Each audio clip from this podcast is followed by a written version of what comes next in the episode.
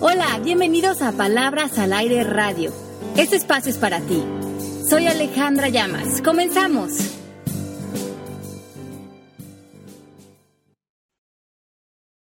Hola a todos, ¿cómo están? Bienvenidos a Palabras al Aire. Qué gusto estar un día más con ustedes. Y aparte un día un poco diferente porque hoy nos toca hablar de libros. Si se acuerdan, la vez pasada yo no hice mi tarea, pero ahora sí ya estoy listo para discutir el libro que vamos a hablar el día de hoy. Y saludo hasta Miami a Melanie Shapiro que está buscando cosas porque la veo por una cámara. Ya le llama y a nuestro mastermind Mari que está en los controles. Así decían en una estación de radio en México. Y en los controles está Mari. ¿Cómo están? Bien, Pepe, feliz de estar con ustedes. Como siempre les digo, un miércoles más aquí en Palabras al Aire Radio. Bueno, para mí es un honor estar con Melanie, con Pepe, con Mari, con todos ustedes que nos escuchan semana con semana en Palabras al Aire. Gracias a todas las eh, personas que también nos han visto en el programa de Palabras al Aire TV. Y bueno, este espacio es para ustedes. Escríbanos en el chat, eh, háganos preguntas acerca de libros que hemos recomendado, lecturas, preguntas personales. Estamos aquí para extender esta comunicación con ustedes. Así que bienvenidos este miércoles que, como bien dice Pepe, vamos a hablar del libro La Ley del Espejo. Espero que muchos de ustedes lo hayan leído. A lo mejor también se van a poner hoy a la tarea de hacerlo, que lo vamos a comentar hoy. Tiene una metodología que la vamos a plantear en el programa. Y bueno, encantada de entrar en tema. Melanie, ¿cómo estás? Chévere, chévere, súper contenta también. El libro es chiquitito, así que es fácil de leer, este, se lee rapidito, quiero decir. Y Pepe estaba buscando un Kleenex para limpiar mis anteojos para verte lo lindo que eres, ¿oíste? Gracias, gracias, Mel. Y ya estamos hablando del espejo. ¿A ti qué te gusta eso de la vanidad, Mel? El último libro de espejos que leíste era Espejito, Espejito, ¿quién es la más guapa de todo Miami? Yo no, yo, yo no soy vanidosa para nada. Mm. Pero bueno, este, este espejo pues también habla de cómo reflejarse. bueno, pues reflejarse no tiene mayor chiste. Cómo darnos cuenta nosotros a través del coaching que sí podemos reflejarnos viéndonos en un espejo, que vamos a ver una metodología para cómo hacerlo. Escribe Mari en el chat, Cricri. Cricri era un grillo aquí en México, Mari. ¿Qué es allá, Cricri? Seguro se está metiendo conmigo. Seguro, seguro. Pero como aquí mezclamos muchas nacionalidades, de repente me hablan en venezolano y, no entiendo, o de repente Ale ya está muy, muy americanizada y yo sigo sin entender mucho. Pues el cri en Venezuela no existe, así que maybe por allá por los, por los colombians Ahí ya, ya lo explicará. Entonces, vamos en materia. Bueno, muy bien. Gracias a todas las personas que están conectando ahorita en el programa. Vamos a hablar entonces de este libro que lo escribió un japonés. Eh, se llama La Ley del Espejo y es básicamente como una fábula que se puede leer en unos 30 minutos. Se presenta una problemática eh, frente a una mujer que tiene un hijo. Parece que el hijo está teniendo problemas para adaptarse con sus amigos. Eh, se siente rechazado, un poquito como de bullying. El niño está teniendo problemas para adaptarse en su entorno. Y la mamá está con mucha preocupación de esto, tratando de entender más qué está viviendo al niño y cómo puede ayudar. Y cada vez que eh, encuentra o busca la manera de hacer esta interacción, el niño se va cerrando cada vez más y ella se siente muy frustrada, muy eh, impotente con esto que está viviendo el niño y se ha vuelto una gran preocupación para ella en su paz interior, en su bienestar personal.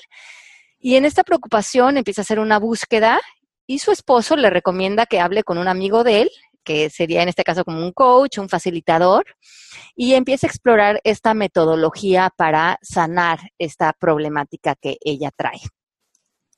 Me gusta lo, el, yo creo que muchos se van a sentir identificados si no han leído el libro y sí recomendamos que lo lean. La mamá a la hora que trata de acercarse al niño, que es un joven adolescente, porque no te dicen en la edad, pero lo están buleando en la escuela, en el béisbol que el niño jugaba y como no es muy bueno, entonces los demás del equipo se le han volteado un poco en contra ella trata de acercarse y lo único que encuentra es rechazo del hijo, el típico caso del adolescente que la mamá le dice, platícame el niño, déjame en paz, déjame en paz, y entonces esto la va frustrando cada vez más a ella y le está causando, como dice Ale, un conflicto interno muy severo. ¿Y cuántos de nosotros no exploramos o no vivimos en el día a día eh, conflictos a lo mejor con nuestra pareja, con nuestros hijos, con los adolescentes, con un hermano, con una hermana? Y llega un momento en que nos sentimos sin posibilidades, como hablábamos hace unas, unas semanas, sin alternativas, muy victimizados frente a la relación y se vuelve como triste para nosotros cuando encontramos que entre más tratamos de entender o de acercarnos a alguien, se nos cierran las puertas. Y más cuando es un hijo, más cuando es un hijo. Yo tengo tres hijos y tengo tantas historias de eh, a ellos que le han hecho bullying, a ellos que no me han dejado participar. En ciertos casos, este, sí me dejaron participar, pero le he hecho la historia al final del, del programa. Pero no es bien interesante porque inclusive cuántas veces no te has tratado de acercarte a ayudar a alguien y esa persona te rechaza y te causa a ti pues, pues eh, mucha angustia. Porque sientes que no tienes control, no hay manera de entrar, como hemos hablado antes, en el ámbito de otra persona. Mm, muchas veces lo que otras personas están sufriendo lo volvemos nuestro propio sufrimiento y mm, lejos de mantenernos como un pilar de paz o de bienestar o de claridad, absorbemos el conflicto de la otra persona y lo volvemos nuestro. Claro. Pero es, que, es, tu hijo, entonces también uno lo siente, ¿no? Entonces, pero en coaching decimos que no nos funciona que cuando otra persona esté sufriendo, nuestra empatía vaya de la mano de ponernos a sufrir con ellos. Porque... Eh, espérate, espérate. Ale, ale, ale. Ok, en mi caso, uno de los problemas, un... Uh, mi niño estaba, mi hijo grande estaba en quinto grado y habían unos niños de octavo que le hicieron una broma a él en, un, en un baño. Este, el final de la historia fue que a mi hijo lo agarraron a golpes en el baño. ¿Ok? ¿Cómo, ¿Cómo yo puedo deshacerme de mis sentimientos cuando lo que yo quiero es no solo agarrar a golpe a los niñitos, sino también a sus mamás o papás? Perfecto. Entonces este libro nos cae como anillo al dedo. yo, lo sabía. Perfecto, vamos a usar a Melanie de ejemplo a lo largo del libro. Gracias, Melanie. Pero, pero no se, no se dediquen a mí solamente. Ok. No, no, no, pero no, yo estoy de acuerdo, porque sí, las reacciones, ¿no se acuerdan de una, de una película que se llama La mano que me hace la cuna hace muchos años? La nana ve cómo bulean al niño y ella se va sobre los niños, los buleadores, y no se le vuelven a acercar. Pero yo creo que ese, el instinto es ese de defensa. Pero aquí lo que hacen es, lo que vamos a hacer con el libro es ver por qué está respondiendo así la mamá. Sí, porque hay una razón también por la cual uno resbala y se vuelve parte de la problemática. En vez de poderte mantener fuera como un espacio de claridad, de nuevas posibilidades, de establecer límites desde tu poder. Porque cuando resbalamos y reaccionamos y caemos y nos vamos a gritar o a pelear con las mamás, ya somos parte del problema. Y eso no nos va a llevar a una solución. Ok, yo no grité ni, ni peleé con las mamás, pero sí quería mucho. O sea, si la tendría enfrente, pues quizás. Claro. Ah, ok. Seguimos. Ajá. Entonces, en este caso, en el libro lo que nos propone es que la mamá, que tenía una problemática similar a la que nos plantea Melanie, que además es a lo mejor un tema bastante, un común denominador en muchos de nosotros como padres, eh, va con su coach, con su maestro, eh, la guía eh, que los va a ayudar, la va a ayudar para salir de esta problemática y lo primero que le pregunta es que si hay algo que no ha perdonado de sus padres. En este caso en particular del padre. Y ella se queda pensando y, plantea que quizás en el fondo hay cosas del, padre que, no, que no ha podido perdonar, que parece que no ha disuelto en, su energía, en, sí misma. Pero no encuentra la relación de esto con la problemática de su hijo. Y el coach le dice que espere y que primeramente trabaje con eso que viene cargando del papá para que puedan encontrar la causa básica que le está impidiendo ahorita amar a otras personas y a tener paz en su, en su entorno, en su espacio.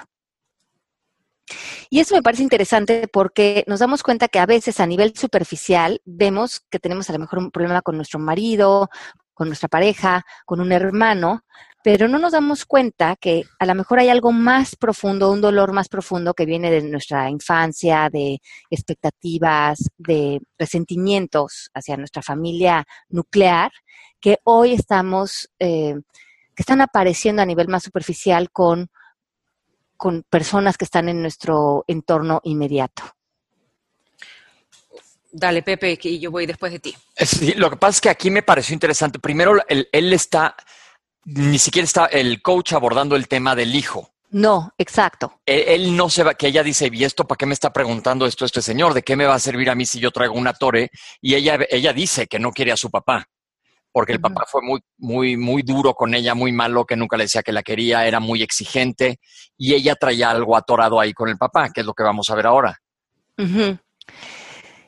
Y en, en este caso, eh, se- ella reconoce que, que quizás sí hay algo en el fondo en esta relación que no ha podido perdonar o sanar o trascender. Y el coach dice que no, hay- no necesita, eh, primeramente, decidir perdonarlo, pero lo importante, y que también lo hemos hablado en programas anteriores en el perdón radical, es que lo primero que tenemos eh, que desear es tener la intención de querer intentarlo. Sí, y este, yo también creo que ya está un poquito cansón el que todo el mundo le quiera echar los, los problemas a- o la culpa a los padres. O sea, yo no creo que haya familia que no diga, oh, porque mi mamá me hizo esto, porque mi papá. Son seres humanos, todos, todos tuvimos una infancia con algún error. Entonces, pero ya, ya, ya cuando me dicen, ah, no, porque es que cuando mi mamá y mi papá, yo digo, ay, otra vez vamos con eso. Es como fácil la salida, ¿no te parece? Sé que no es mucho el tema, pero, pero, pero lo de los padres y los hijos también siempre existe. Claro, yo me acuerdo que cuando cumplí 30 años que fui mm, y le reclamé algo a mi mamá de, de mi juventud, de mi infancia, me dijo, mira, mijita, ya no puedo hacer nada. Si crees que no lo puedes superar, métete a una terapia. Como ya get over it. Sí, y me pareció muy buena respuesta de Claro su parte. sí. Claro que sí. Y aquí Ya no puedo hacer nada. Si sientes que sigues arrastrando algo, pues resuélvelo en una terapia, porque yo ya no puedo regresar el tiempo. exacto, me parece excelente, un poco, mm, mm, de repente un poco dura, pero, pero me parece excelente la respuesta. Y aquí preguntan, ¿pero qué? Entonces le dices al niño que se defienda solo o que se deje, que se deje de los otros? En cuanto en a, este en cuanto a tu, primero vas a resolver eso que está apareciendo a ti con el niño que tiene que ver contigo. Ese es el primer paso que estamos haciendo. Antes que nada, antes de que le digas nada a tu hijo, resuelve lo que tú traes. Porque por algo la, la- la realidad, la circunstancia de tu hijo está apareciendo para ti de esa manera. pero es que si no le hubieran pegado a mi hijo, a mí no me hubiera parecido nada. Pero por algo te apareció. Ok. Ah, había algo que aprender ahí.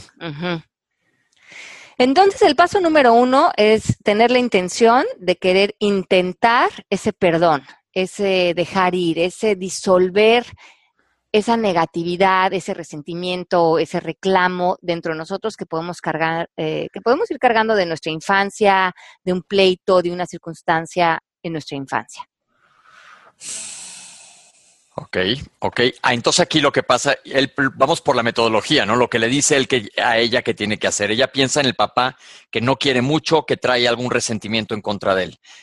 Nótese que no estamos hablando nada de cómo manejar el problema del hijo. No, exacto. Entonces, el paso número uno, después de tener la intención, es escribir todo lo que te haga sentir que no puedas perdonar, ya sea en este caso a tu mamá o a tu papá o a tu padrastro, a esa persona clave que fue tu primer representante, digamos, de la imagen masculina o femenina del género alrededor de ti en el mundo. Que le escribas en una carta, se vale decirle lo que quieras. Si lo odias, porque lo odias, que te hizo todo a más detalle, lo más posible. Escribe esa carta. Todo Ok, pero aquello haz- por lo que crees coach. que no lo puedes perdonar. Hazme un coaching. Yo no tengo problemas con mi papá. No, pero con alguien sí tienes.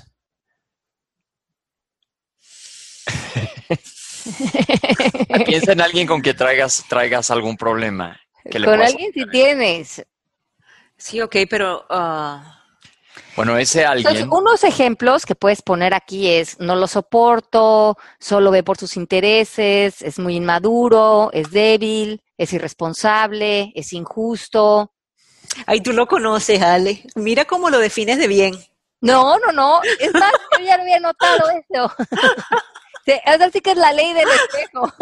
Si te estás espejeándome, pero sí ahí es, pues no me ayudaba, no me apoyaba, me insultaba, no creía en mí, no me valoraba. No me valoraba, era injusto. Ajá. Haz todo una lista es que ajá, avientes todo. que avientes todo. También puedes incluir cosas que viviste con ellos en el pasado y describir, como el hecho, lo que viviste el evento y cómo te hacía sentir eso que tú vivías con ellos. Yo me sentía, por ejemplo, sola, vulnerable, frustrada, angustiada, triste, etcétera. Escribes cómo te sentías, qué pasaba o por qué no los puedes perdonar. Todo es en una hoja. Si te dan ganas de llorar, si te dan ganas de sacar tu enojo, sacar un bat y pelearle a la almohada, lo haces. El chiste es que de una vez saques eso de tu sistema. Impotencia, sentía impotencia. Exacto, impotencia. ¿Qué vivías? ¿Cómo te sentías? Y todo aquello por lo que crees que ahorita todavía estás trabado o si regresas a ese lugar sigues sintiendo esta conmoción adentro de ti. ¿Cómo no? ¿Cómo no? Escribe sin piedad, expresa tus sentimientos hasta que te sientas satisfecho. Se vale parar, se vale llorar y de una vez decidir sacar todo. Ese es el paso número uno. Jesus Christ. Ok. Ya eso me, me parece Valiente. algo muy atrevido, va- valiente. Ya estamos con una intención muy clara de saber que esto lo estamos haciendo por nuestro propio bienestar. No lo estamos haciendo para hacer en este momento más buena onda con otra persona, sino ser más buena onda con nosotros mismos. Cargar en nosotros una ligereza que seguramente no hemos vivido porque hemos venido cargando esta, esta conversación pesada dentro de nosotros. Perfecto. Después nos preguntamos, ¿estás preparado para perdonar? Muchos de nosotros vamos a contestar que no.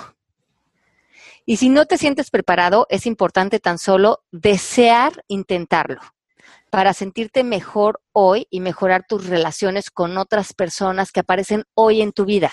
Que no tenga que ver con ellos, pero sí cargar eso, de alguna manera lo vas a proyectar hasta a lo mejor con una persona que conozcas hoy alguien completamente en el presente, en un momento dado, va a sentir esa carga tuya. Sí, se ha reflejado, por lo menos en mi caso, sí se ha reflejado en otras experiencias, ¿cómo no? Exacto. Claro, claro, porque sí, sí, sí se permea. Se permea. Ujú. O sea, a lo mejor lo estamos haciendo inclusive por una persona que ni hemos conocido, por darle una, un espacio de, de mayor bienvenida a alguien que se va a volver una futura relación importante para nosotros, pero que ya no nos conozca con esta carga que tarde o temprano le va a caer encima, porque no dejamos de proyectar lo que llevamos dentro. Y eso me parece bien interesante. Sí, está cañón. Estoy, estoy Ujú. escribiendo, estoy escribiendo, ya empecé. Ajá. Entendemos aquí, como bien decía Pepe en el programa anterior, que el perdonar es para ti mismo y para nadie más. ¿Tú has tenido algún ejemplo así, Pepe? Bueno, pues sí tengo. Sí Echa- tengo, pero... Echa para afuera, comparte. No, pero haz de cuenta, ya, ya lo- yo no he llevado a cabo este ejercicio porque apenas acabé de leer el libro ayer, pero lo voy a, lo voy a hacer a ver si me funciona. Este, claro que también, este, yo siempre recuerdo los libros de poner límites o alejarte de una situación que no funciona cuando ya has tratado de arreglarla antes, pero volvemos a que si esto es para mi mejoría personal, pues está súper bien. Y yo creo que eso es clave lo que dices, Pepe, porque si lo empiezas a hacer por ser buena onda con el otro, pensando en tu mamá o en tu papá o en cierta persona con la que estamos enganchados, ahí te empieza a dar coraje, a lo mejor, porque dices, pues yo, ¿por qué voy a hacer esto por esta persona si esta persona me hizo X, Y y Z? Pero cuando regresas a ti y dices, lo voy a hacer por mí, para que mi experiencia de vida cambie, para que la calidad de mis relaciones cambien, se mueve el espectro a que el poder esté en nosotros y es para nosotros. Ok, ok, perfecto. El paso número dos, una vez que hayamos terminado de llenar esta hoja, es plantearnos qué le puedo dar gracias a esa persona, de qué le puedo dar gracias. Y puede pasar un día o dos en lo que escribes una y la otra, porque de una vas a salir todo como echado a andar hasta enojado de la primera, ¿no? Sí, a lo mejor sí, a lo mejor te tardas unos días en digerir esto, lo platicas con alguien, a lo mejor lo trabajas en una sesión de coaching y cuando te sientas listo, a lo mejor te sientas ya con claridad y dices, ¿qué le agradecería a esta persona? Sí, yo ahorita estoy brava. Yo estoy escribiendo aquí, me estoy recordando y me pongo brava. No, pero no lo hagas ahorita, hazlo después. Y voy a ver a esta persona en un ratito. Ajá. bueno. Haz una lista de qué le agradecerías. Por unos ejemplos que yo puse aquí es, em, mm, me provieron un techo, em, siempre estuvieron cerca físicamente, hubieron buenos momentos que se han compartido, em, me enseñaron a ser independiente, me dieron cierta cultura, me dieron apoyo. ¿Qué, te brindó esa persona hasta con la parte difícil que forjó en ti atributos o cuestiones que en ese momento lo viste algo como un reto, como un reclamo, pero hoy dices, bueno, si no hubiera sido así, tampoco yo hubiera visto esta fuerza en mí, o tampoco me hubiera empujado a lograr esto, o tampoco hubiera logrado cierta independencia, tampoco me hubiera dado cuenta de la fuerza que traigo adentro. ¿Qué le puedes agradecer a esa persona que por su manera de ser, de actuar o de vivir, forjó algo en ti? Sí hay cosas que puedo agradecer, muchas. Pues eh, ahora las tienes que escribir. En el libro ella escribe que su papá dice, bueno, con su esfuerzo me mandó a la escuela, o sea que estoy graduada de no me acuerdo qué había estudiado. Creo que no dicen, pero sí fue a la universidad, este, tenía comida en la mesa, cuando hacía un esfuerzo y nos sacaba de vacaciones, aunque no, no fuera cariñoso ni nada, que eso ya lo puso en la primera hoja, en la primera carta. Y yo creo que esta parte sí es fundamental, porque cuando cambias el, la perspectiva de hacia dónde has dirigido la conversación de negatividad a esa persona durante tantos años y te mueves al punto de agradecimiento, yo creo que nos sorprendemos que a veces hay mucho más que agradecer de lo que pensábamos. Definitivamente mi lista aquí que estoy escribiendo, este, me doy cuenta que la lista de las de gracias hay mucho más cosas que la lista de impotencia. ¿Y eso sientes que ya te está cambiando tu, lo que estabas sintiendo de enojo y de frustración? Totalmente, sí, sí lo estoy sintiendo. No 100%, pero estoy mucho mejor que hace cinco mejorando. atrás. Sí, sí, sí, sí, sí, definitivamente. Una vez que nos establecemos con esa energía que nos dan esas palabras, porque sin duda las palabras tienen una carga energética muy importante en nosotros, nos vamos al paso número tres. Y este ya es un paso me parece, como dice Melanie, muy valiente, que es de qué me quiero disculpar con esa persona. Ah, caray. Ajá. Porque es darse cuenta ahí de que tú también contribuiste a la dinámica que se desarrolló. Entonces ella dice, híjole, le cuesta trabajo, y dice, pues de qué le tengo que pedir perdón. Y aquí yo puse una lista, que ustedes harán la suya, y, pero me parecieron puntos claves que creo que a veces son generales en muchos de nosotros. Y a veces es disculparnos porque mis juicios no han podido abrir mi corazón a esa persona, porque mi relación con la persona eh, que realmente es se ha vuelto ciega o se ha alejado por mi manera de pensar, como que no, no he podido lograr esa cercanía con la persona porque mis juicios anteceden con una fuerza muy sí mayor y, y, hasta hasta triste no hasta egocentrista y, sí ella aquí traía atorado que dice pues yo tampoco nunca cuando sentí el rechazo de mi papá yo también me le puse brava y nunca le permití acercarse a mí y dice inclusive ella creo que el papá no, no era titulado era no me acuerdo a qué se dedicaba, pero ella veía el trabajo de su papá como para abajo, como que era inferior a lo que merecían. Y dice, por, por que inconscientemente te estaba haciendo menos. Y creo que este es otro punto, que muchas veces por lo que nos tenemos que disculpar es porque al sentir que tenemos la razón, actuamos con soberbia frente a otros. De acuerdo. Híjole, esto se me hace bien fuerte. Sí, sí está. La soberbia ante otros, sí. Y cuando creemos que tenemos la razón, nos, nos ponemos en unas posiciones muy, muy deshumanizadas, siento, como realmente nos desconectamos del alma y de, y de la lucha de la otra persona. Qué cañón. Y otra, otra cuestión, creo que muchos también nos tenemos que, disculpar, es porque pensamos que si nosotros hubiéramos hecho o vivido la vida de ellos, hubiéramos hecho las cosas mejor. Pero en realidad nosotros no estábamos en sus zapatos y no conocíamos sus miedos, sus emociones, sus carencias. Y desde mi silla estoy juzgando, desde mi pedestal, que yo hubiera hecho mi vida mejor como tú le hiciste la tuya. Exacto. Y eso también me parece muy, o sea, como, como, como posiciones en las que nos ponemos frente a las relaciones que, lejos de ser amorosas, se vuelven muy, muy juiciosas, muy desde un pedestal. Y eso, eso, eso no está nada, nada agradable. Nos dicen aquí que sí, que a veces el ser humano prefiere tener la razón que ser feliz. Y aquí en coaching siempre decimos al revés, prefiero ser feliz que tener la razón. Entonces, estas disculpas en este momento no las sientes todavía que se están integrando en ti, no importa. Eh, léelas y repítelas y actúa como si fueran la verdad. Porque poco a poco se va a ir eh, se van a ir integrando estas palabras a nivel energético en ti y vamos a poder recibir a la otra persona desde un lugar legítimo, desde la verdad, desde la conexión, que es lo que estamos buscando los seres humanos, conectarnos unos con otros, dejando el ego a un lado y realmente logrando ver el alma de la otra persona, que es lo que estamos necesitando los seres humanos, vernos más allá de, estos eh, cartones ¿no? que creamos eh, uno con otro. Wow. Ustedes sigan hablando porque ya yo estoy llorando. No, es que ella, ella lo que hace es, escribe todo eso y se da cuenta pues que ella también tenía mucha participación, es como abrirle los ojos.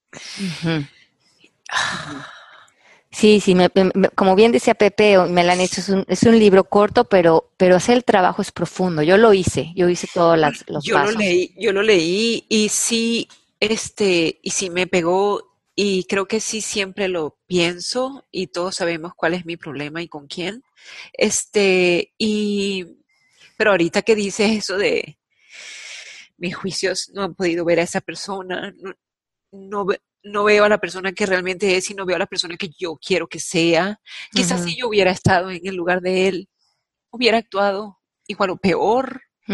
Quién sabe si estoy desde una juzgando desde un sitio de superioridad totalmente y 100%. Entonces esto te, abre los ojos a eso. y luego ella en el libro, este, cuéntale, sale, ¿qué pasa? Bueno, eh, bueno, vamos a terminar con, el proceso, el, el, punto número cuatro, que este puedes hacerlo o no, es llamar a la persona o tener un acercamiento con la persona y decirle, hablar con él y decirle lo que has vivido, lo que acabas de resolver a través de este ejercicio. Y, yo creo que aquí lo que me pareció también para mí algo muy importante y que además que he estado trabajando con eso en los últimos meses, es darme cuenta que mi mamá, mi papá o la persona con la que estoy trabajando en realidad no existen allá afuera.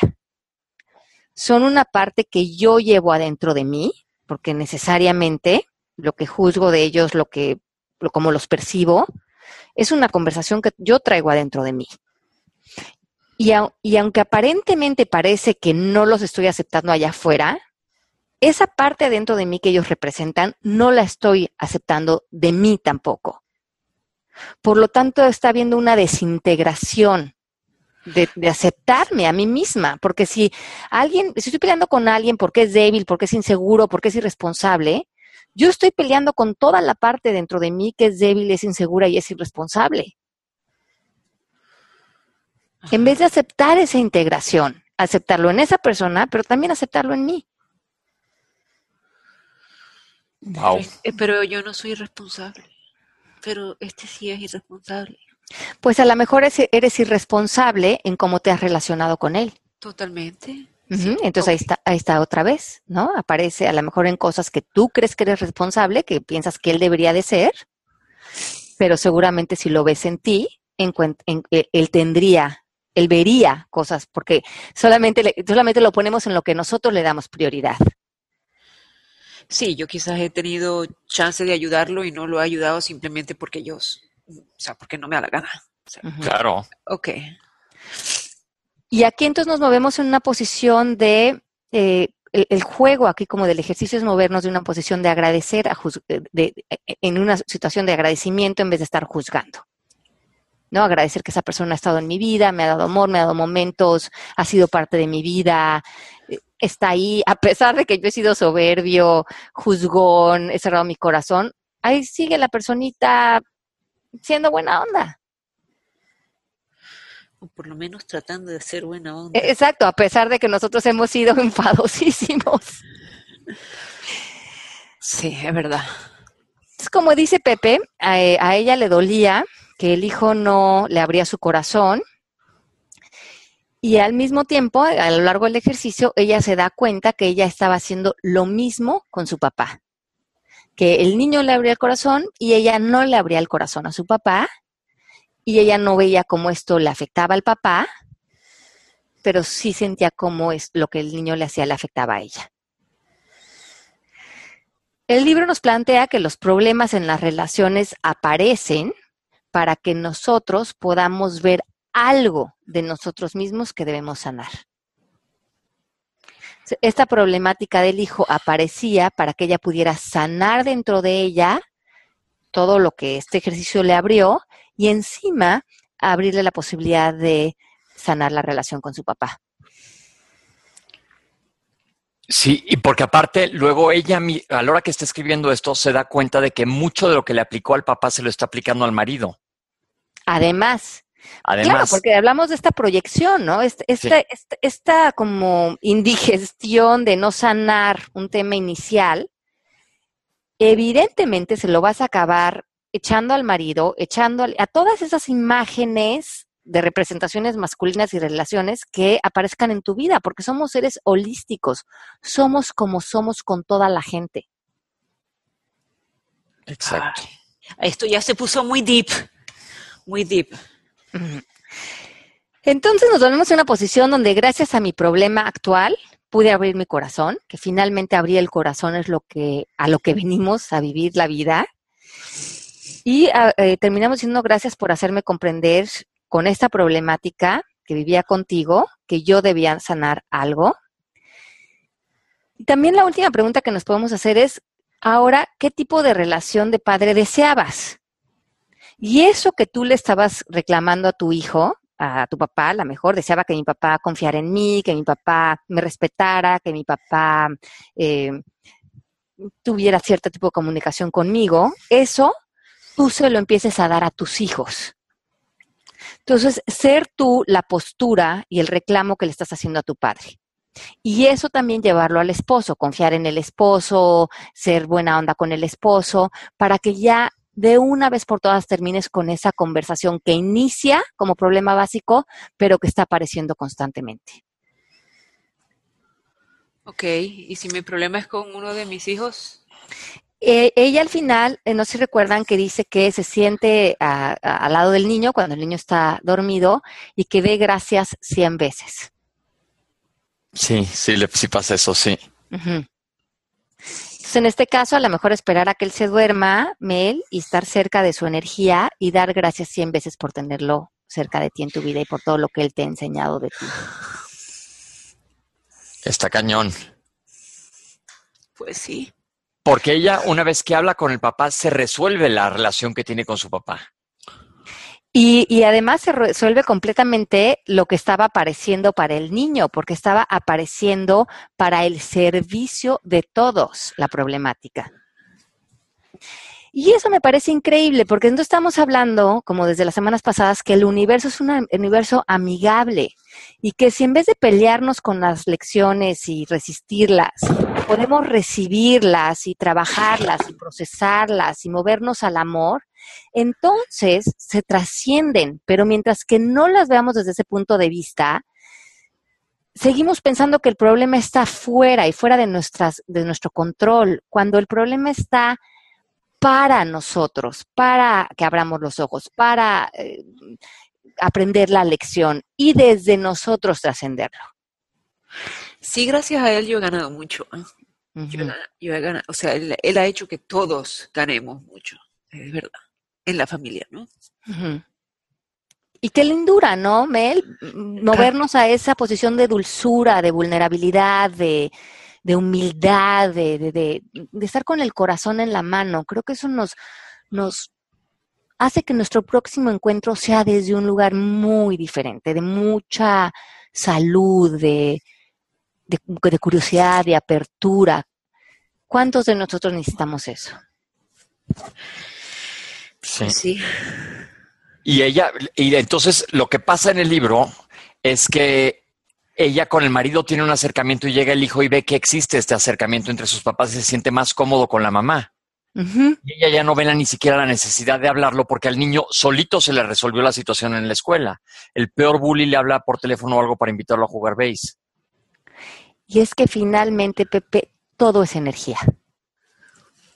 Todo es energía, todas las dinámicas, todo se va volviendo campos energéticos. Y si nosotros somos capaces de ponernos en un campo energético de amor, de bienestar, todo nuestro entorno cambia. Decimos en coaching que cuando tú cambias, todo cambia. Y cambia porque esas lecciones están ahí para que nosotros podamos hacer ese brinco a un espacio de mayor trascendencia espiritual, de amor, de bienestar. Todo se disuelve a, a que sube contigo a esa vibración. Sí, sí, sí, sí. Y ella, pues básicamente en, ese proceso se le resolvió toda la situación, inclusive la del hijo. Y así, y así pasa, parece acto de magia, pero así pasa. Y lo veo una y otra vez con mis estudiantes en coaching.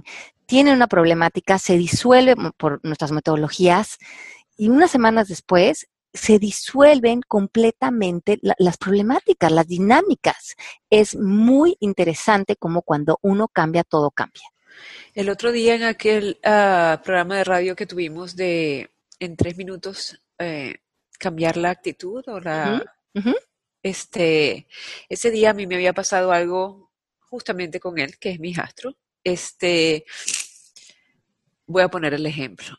Él había se había quedado dormido no en su cuarto sino en el cuarto del que era mi hijo mayor el cuarto de mi hijo, del que era mi hijo mayor, que ya no vive conmigo, es un cuarto más grande y siempre cuando él se fue, los, otros dos siempre querían ese cuarto y yo por mantener la cosa justa le dije, no, ese cuarto se queda como cuarto huésped y ustedes se quedan en, en sus dos cuartos. Anyway, para hacer el asunto corto, cuando él se quedó a dormir, dormido, porque supuestamente estaba trabajando en su computadora y se quedó dormido en la cama, yo me imaginé que el niño ya se quería mudar para ese cuarto, ya se iba a apoderar del cuarto, ya iba a tener dos cuartos. Si yo no me, si yo no, si yo me descuidaba, me iba a agarrar la casa y, y, ya yo me quedaba en la calle. O sea, toda la novela que yo hice y cuando hicimos ese ejercicio yo decía, bueno, el niño se quedó dormido en una cama. Eso fue todo.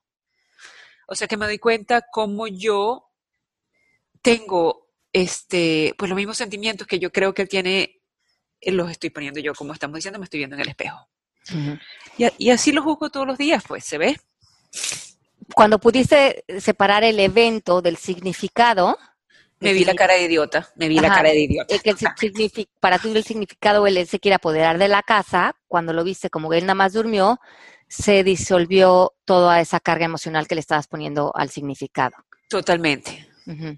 y, si, y si yo ahorita encuentro la base de dónde empezó todo mi, mi rabia hacia el pobre chamo, quizás ellos dos, porque fue, él, él le metió un golpe a mi, a mi hijo chiquito, ¿no?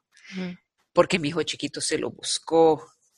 Y quizás ellos dos, este, en este momento ni se, ni, se acuerdan de eso, porque eran chiquiticos. Este, y, y yo aquí estoy. Con eso atorado todavía. Con eso súper atoradísimo y que ay, que es injusto y no vale la pena, la verdad. No, entonces probablemente eso es algo en lo que tienes que intentar perdonar.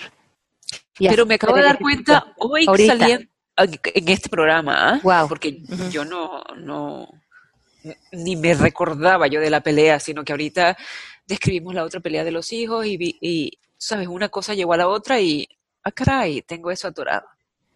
Y quizás esa es la base de todos mis, mis problemas con el pobre chamo. Pues a lo mejor aplicas el, libro y te va súper... Ay, perdón. Sí, no, Pepe, di. Y te va súper bien, Mel. ¿Y me, ¿Y me va súper bien en qué sentido? ¿Que me estoy dando cuenta? Sí, porque te vas a resolver esto. ¿Cómo no? Y cómo quisiera resolverlo, o sea, cómo, quisiera, porque sí se, se transfiere eh, a, mi marido, obviamente, ¿no? O sea... Se permea, claro, lo mismo que estamos diciendo en el libro. Él lo tiene que sentir, por más de que yo no diga nada. Es más, él lo sabe, porque sí me lo ha dicho. este, que yo tengo sentimientos eh, en contra de su hijo y que, qué feo es para uno tener hijos y que tu esposo o esposa te diga, ay, yo sé que tú no quieres a mi hijo. O sea, a mí no me gustaría que me lo dijeran tampoco. Qué lindo, Mel, qué lindo que, que, pudimos trabajar así que te, y que te abriste y que se, se, se siente, ¿no? Esta, esta sanación que has permitido y que todos, yo también agradezco mucho cuando alguien está, se abre a sanar, nos sana a todos. Eh, eso es muy, muy lindo porque todos podemos estar, alguien abre la puerta y todos nos metemos en ese camino. Entonces te, doy las gracias. Y es energía, padre Mel. Sí, muy padre. Me da pobre chopo, yo le voy a dar un beso en la casa. pues llegamos a la final de este programa. Me encantó. Gracias a todos por habernos acompañado. Los que no han leído el libro, leanlo. Vale la pena. Yo lo trabajé también. También abrió muchas posibilidades para mí. Mm, creo que es, un, es un libro que te abre un espacio de reflexión y de trabajo si realmente estás dispuesto a hacerlo. Y es un buen clavado para buscar ahí que podríamos traer cargando que hoy vale la pena soltar. Y sobre todo un punto clave que dijo Ale y lo dice en el libro, aunque no lo quieras perdonar, hazlo por ti. Hazlo por ti, porque ya la intención va buena, ya vas por el buen camino. Sí, es liberante, sí se siente como que te quitas un peso encima. Qué rico. Pues muchas gracias por habernos escuchado. estamos, como siempre, felices de estar con ustedes. Nos escuchamos la próxima semana aquí en Palabras al Aire Radio. No se les olvide que el 24 de septiembre vamos a estar en México, en la librería de Porrúa, en el Parque Chapultepec presentando el libro El arte de la pareja. Pepe va a estar haciéndome los honores de presentar conmigo el libro con Random House. Los esperamos para que echen ahí un brindis con nosotros, un vinito, hablemos de estos temas cara a cara. Nos va a dar mucho gusto abrazarlos, eh, desearles a todos ustedes desde la cercanía todas estas bendiciones que les mandamos semana con semana a través del programa. Gracias por escucharnos. Un abrazo muy fuerte a todos. Gracias, Melanie, Pepe, Mari. Mil gracias a todos. Oye, Meli, un poco de risa. A fin de cuentas, ¿te acuerdas cómo arrancamos el programa? ¿Qué dijimos cuál había sido tu último libro de espejito, espejito que habías leído? Ajá. Y ahora después de esto, lo único que podemos ver es que no vamos a acabar con una manzana envenenada. No, no, no, no, no. Quiero saber quién lloró aquí conmigo. Quiero saberlo. Te quiero. Los quiero también Los quiero. Mándenos sus comentarios. Eh, se pasó muy rápido el programa, pero escríbanos aquí en el chat que terminamos de leer los comentarios que ustedes tengan acerca del libro. Les mandamos un beso muy grande. Por donde quiera que nos escuchen en el mundo, los queremos mucho. Oigan, espérense antes de irnos una cosa rapidísima. Tenemos anuncios. Acuérdense que hay certificación online que empiezan las inscripciones del 1 al 5 de septiembre. Entonces escríbanos. Hay una nueva plataforma que les va a gustar muchísimo. Los clases van a ser los martes y los viernes y la dirección a donde tienen que escribir es servicio arroba mmkcoaching.com. Se lo repito, servicio arroba mmkcoaching.com. Ahora sí, ahí están los anuncios, ya no hay excusas. claro que sí. Beso. Los esperamos a las personas que se quieran convertir en coach, que quieran extender más sus conocimientos en este trabajo. Un beso muy grande. Chao, chao. Esto fue Palabras al Aire Radio con Alejandra Llamas. Te esperamos en vivo la próxima semana.